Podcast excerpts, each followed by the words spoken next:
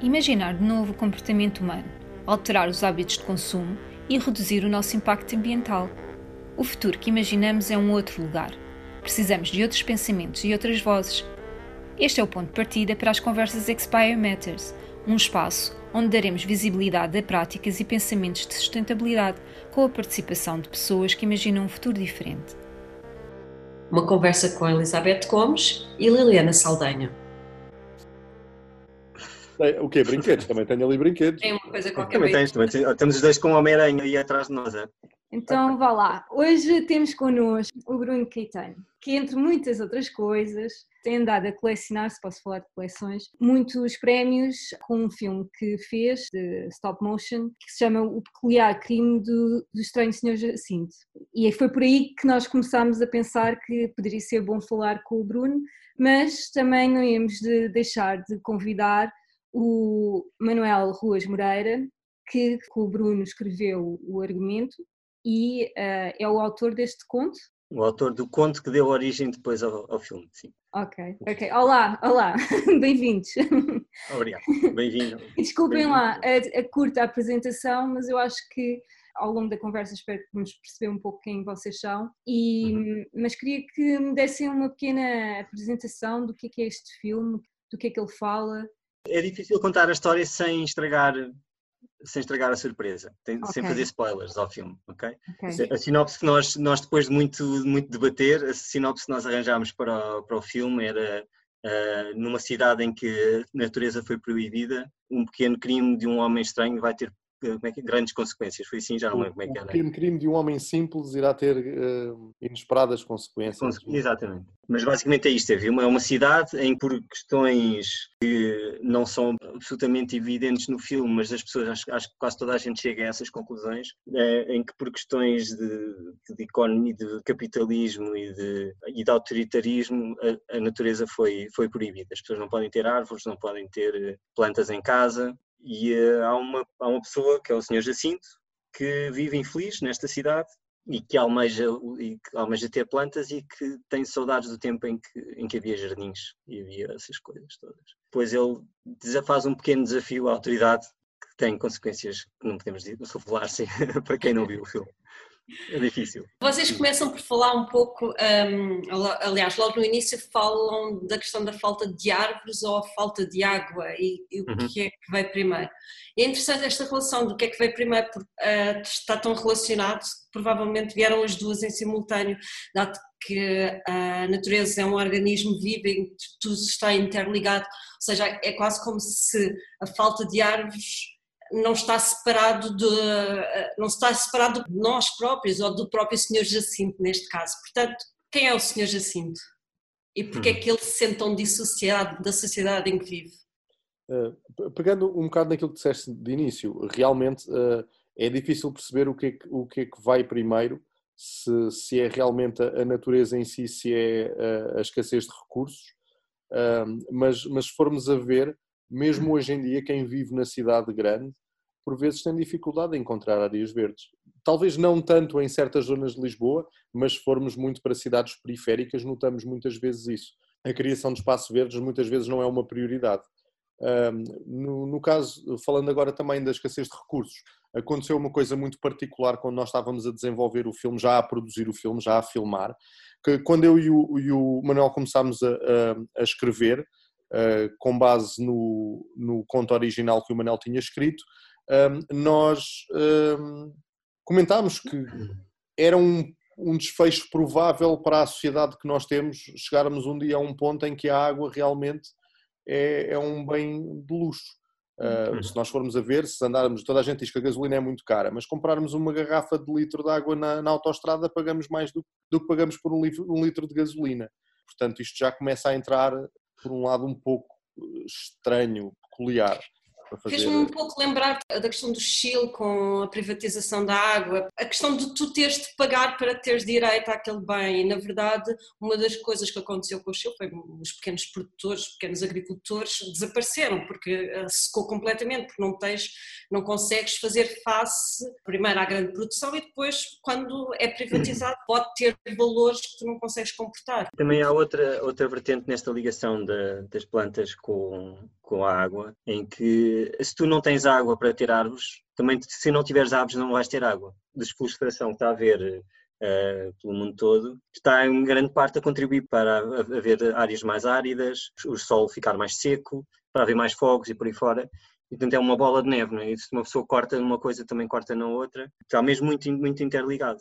E neste caso, no, dentro do, do mundo do Sr. Jacinto, foi, é, é uma decisão de quem não percebe esta interligação. Ou seja, há, um, há, de vez de arranjar uma solução que seja que haja uma ligação entre as coisas, não é? que haja uma, uma que se perceba no, de visto de fora quais é que se puxamos um lado que vai ter consequências no outro e que é preciso pensar, ter uma visão um bocadinho mais abrangente da, da situação, em vez de ser uma coisa só de, ah não, temos que guardar os, poupar os nossos recursos e, portanto, vamos proibir as coisas que usam esses recursos. Muitas vezes não pode ser só assim, não é? O que é que faz o Sr. Jacinto ter esta necessidade da natureza? É ele ainda se lembrar de algo de um passado ou é uma relação quase natural da nossa necessidade como ser humano? Na curta-metragem, nós quisemos fazer do Sr. Jacinto uma pessoa perfeitamente comum e normal.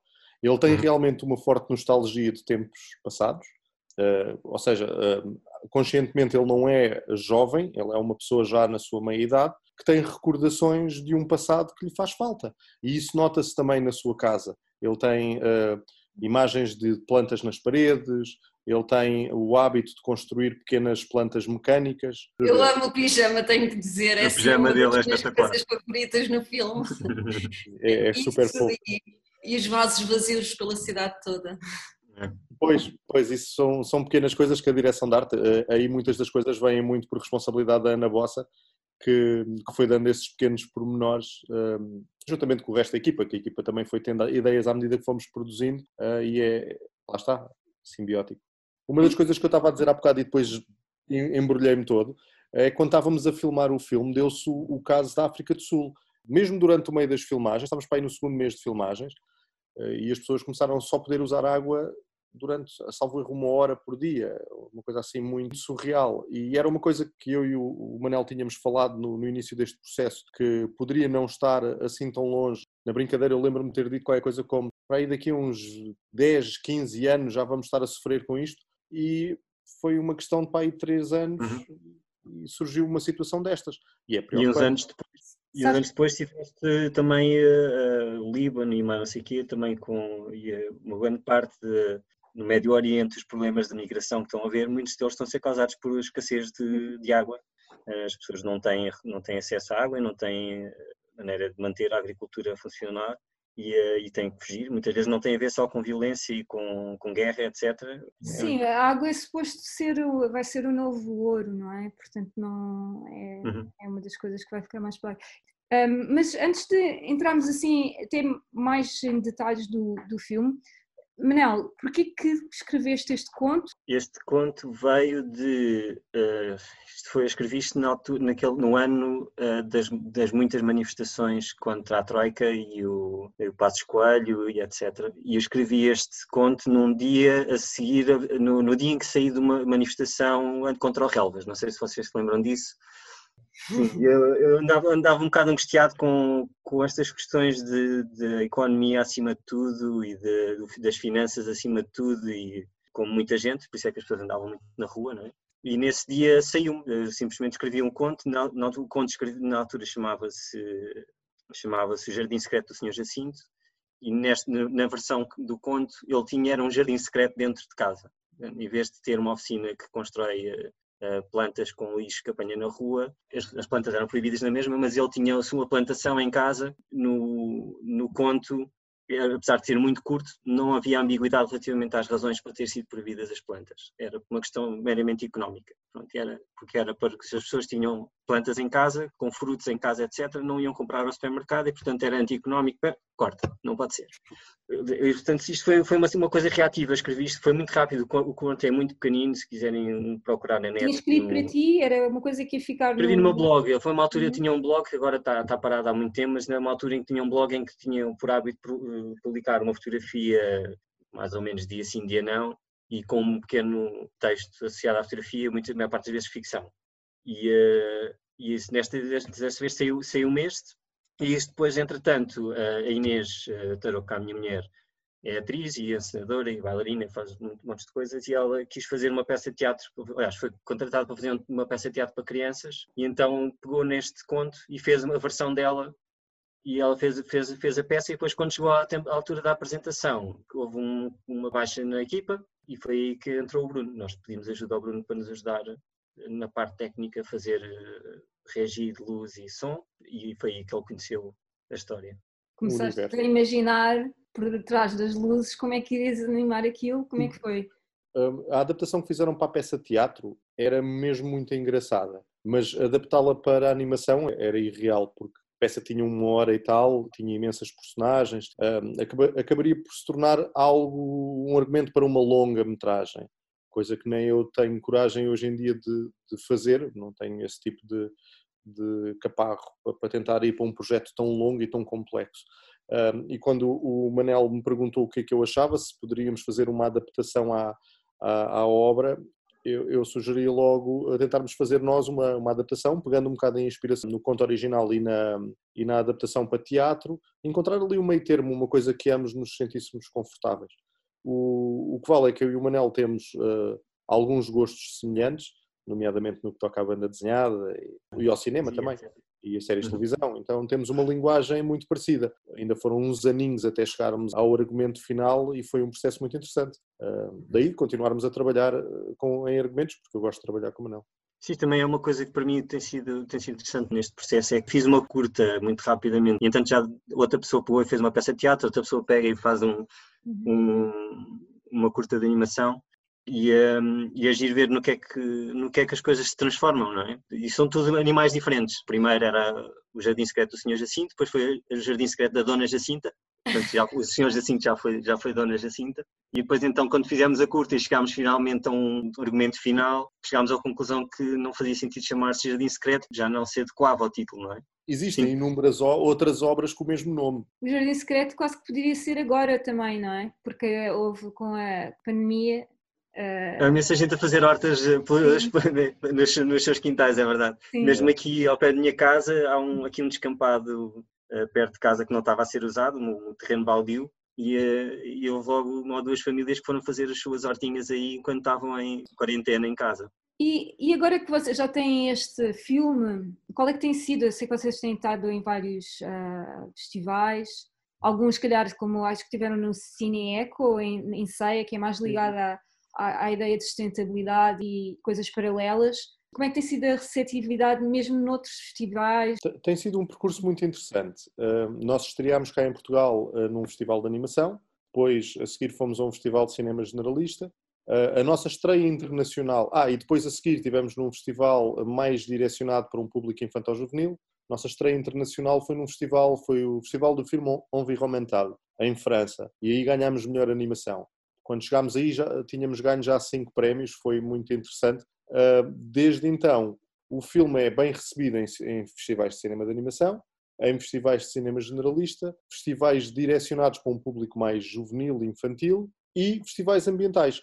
É, é, interessante ver que o filme está a ser muito bem aceito por todos estes uh, ah, um, géneros de festivais e eu acho acima de tudo, porque a mensagem é universal não é um filme para festivais ambientais, não é um filme para festivais infantis. Isto acaba por ser um filme um bocado para toda a gente, porque toda a gente percebe a importância da mensagem. O próprio texto indica estas estas infinitas possibilidades, não é? estas ramificações também. O que é que vocês acham desta relevância na, no papel de uma alfabetização ecológica?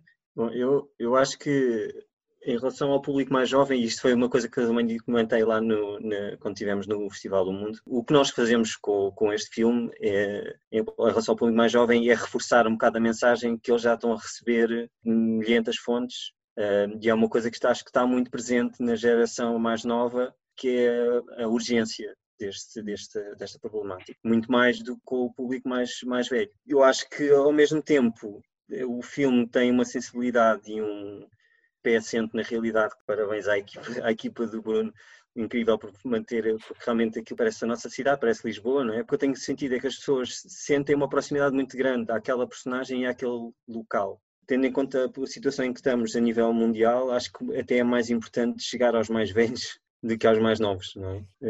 Especialmente a quem manda, quem tem neste momento o poder de mudar as coisas, não é? Claro que este, este filme não está dirigido a essas pessoas, porque essas pessoas provavelmente não vão ao cinema sentar-se a ver curtas de animação.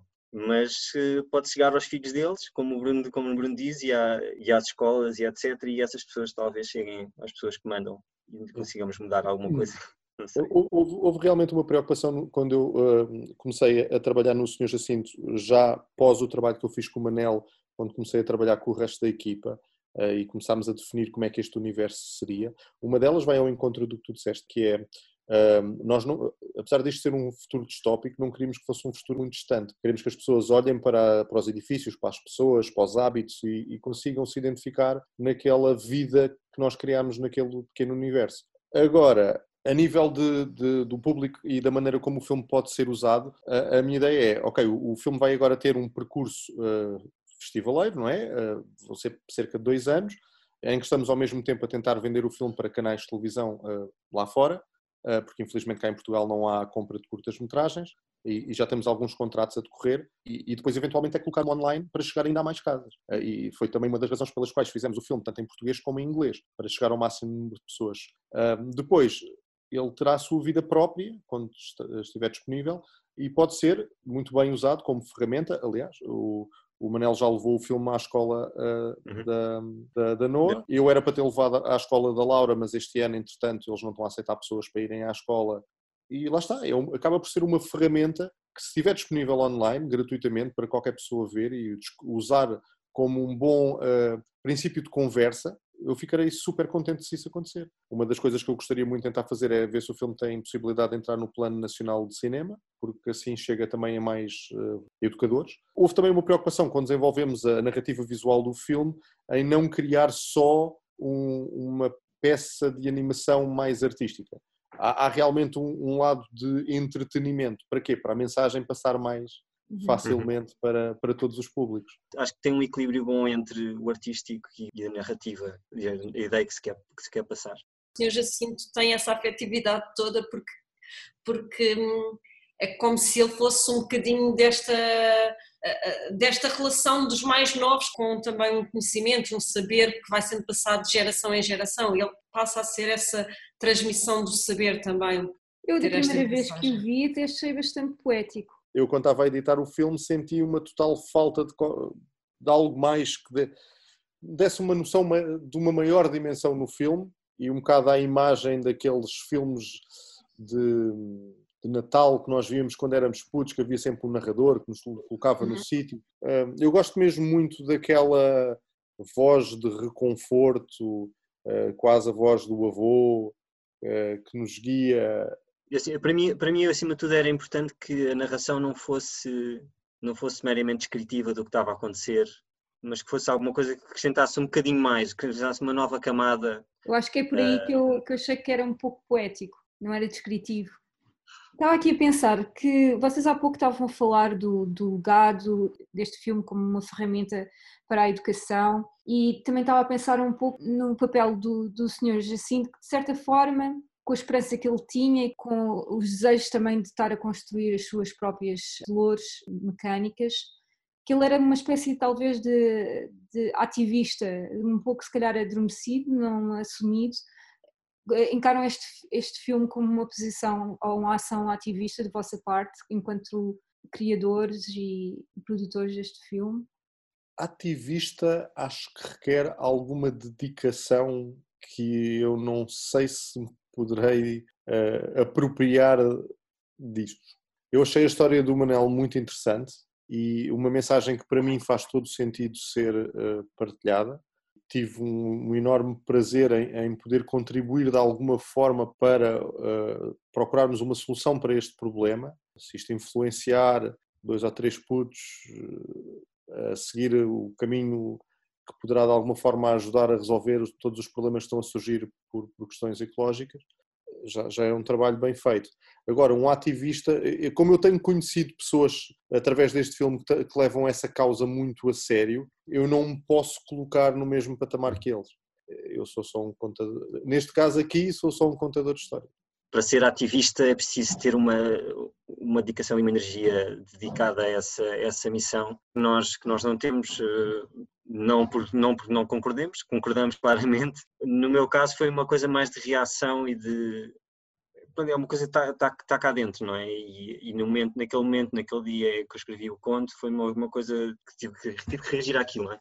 Mas, mas tento contribuir como posso, não só ao escrever este conto e ter o prazer de ver isso transformar-se noutras coisas também, eh, mas no meu dia a dia, não é?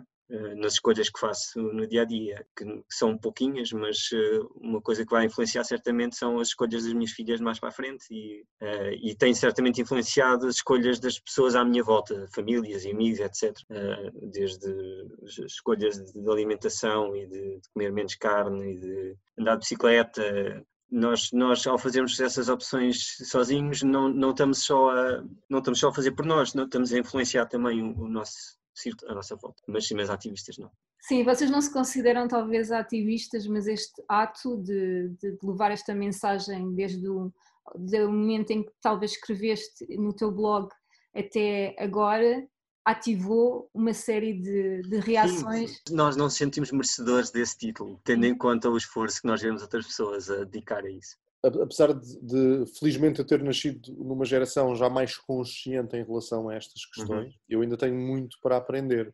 Depois de ter feito este filme, muito aprendi porque a informação também tem chegado a mim uh, de uma forma às vezes um bocado inesperada, mas, mas tem acontecido mais e eu dou consciência que eu, eu deixo alguma pegada atrás Deixamos a minha todos. pegada, sim. sim. mas a minha pegada poderia ser bastante reduzida. Ou seja, esta questão do, da, da consciência ambiental não é algo que eu uh, carrego comigo a todas as horas da minha vida.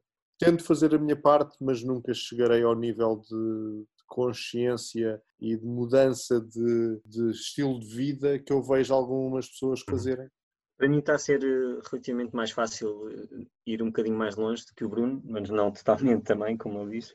Aqui em casa já não comemos carne, é uma opção consciente também por causa das questões climatéricas, do, do impacto que tem a indústria da carne no, no, aquecimento global e questões éticas também. A Inês, por exemplo, a minha mulher já não come carne de todo, eu ainda como de vez em quando. É muito difícil para mim especialmente queijo, coisas desse género, tenho alguma dificuldade. Mas, eh, mas tenho, tomado, tenho tomado algumas opções de, por exemplo, tínhamos dois carros, agora só temos um carro e eu ando de bicicleta para todo lado. Tenho o privilégio de viver num sítio em que a escola e o trabalho é tudo perto.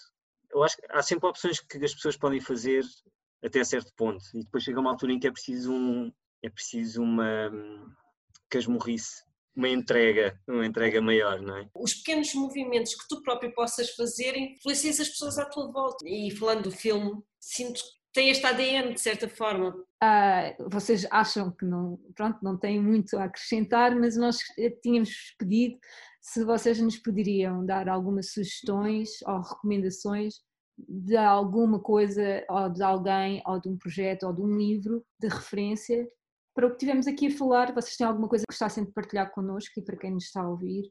Eu tenho dois livros. Na verdade, um deles também é um filme. Um deles é Last Chance to See, de Douglas Adams com o Carl Dean, que é, é biólogo.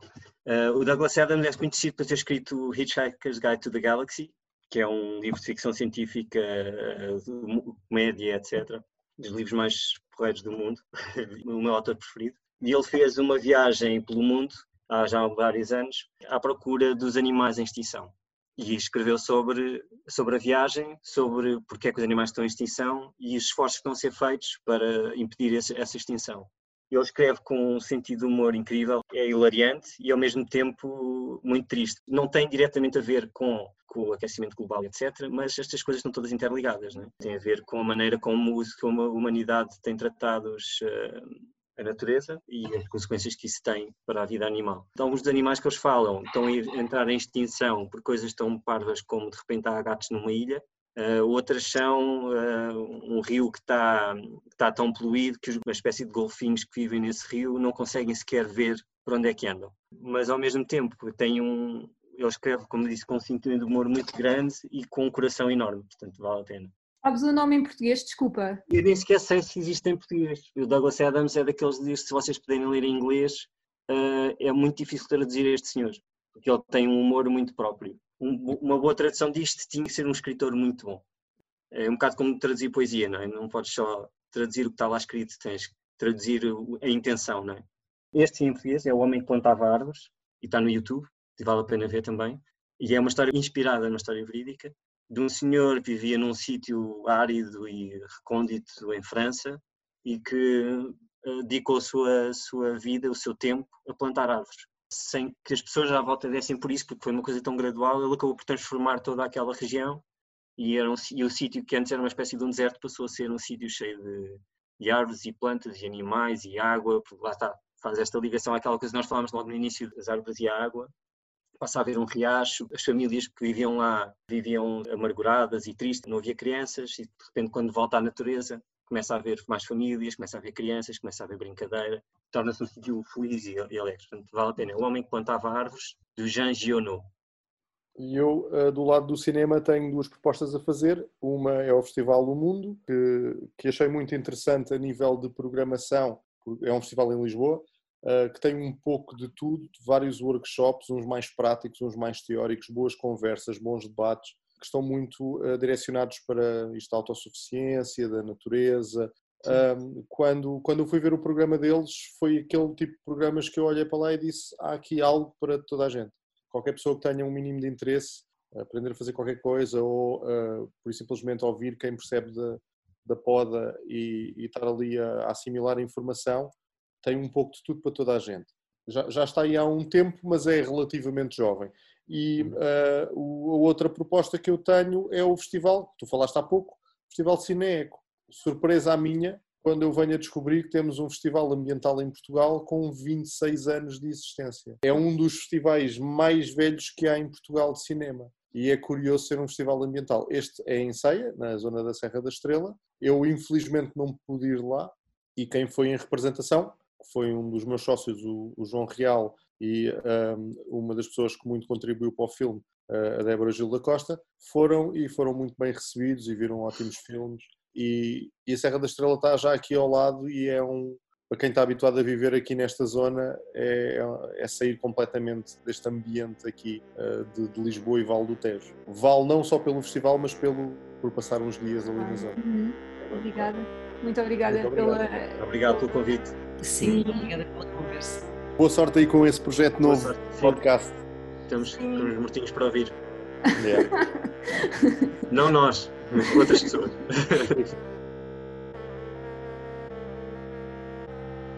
Deixem a vossa opinião sobre o que estão a achar do podcast. Podem também acrescentar sugestões e ideias. Tudo lá na nossa conta de Instagram, Expiry Matters. Fiquem bem e até à próxima semana.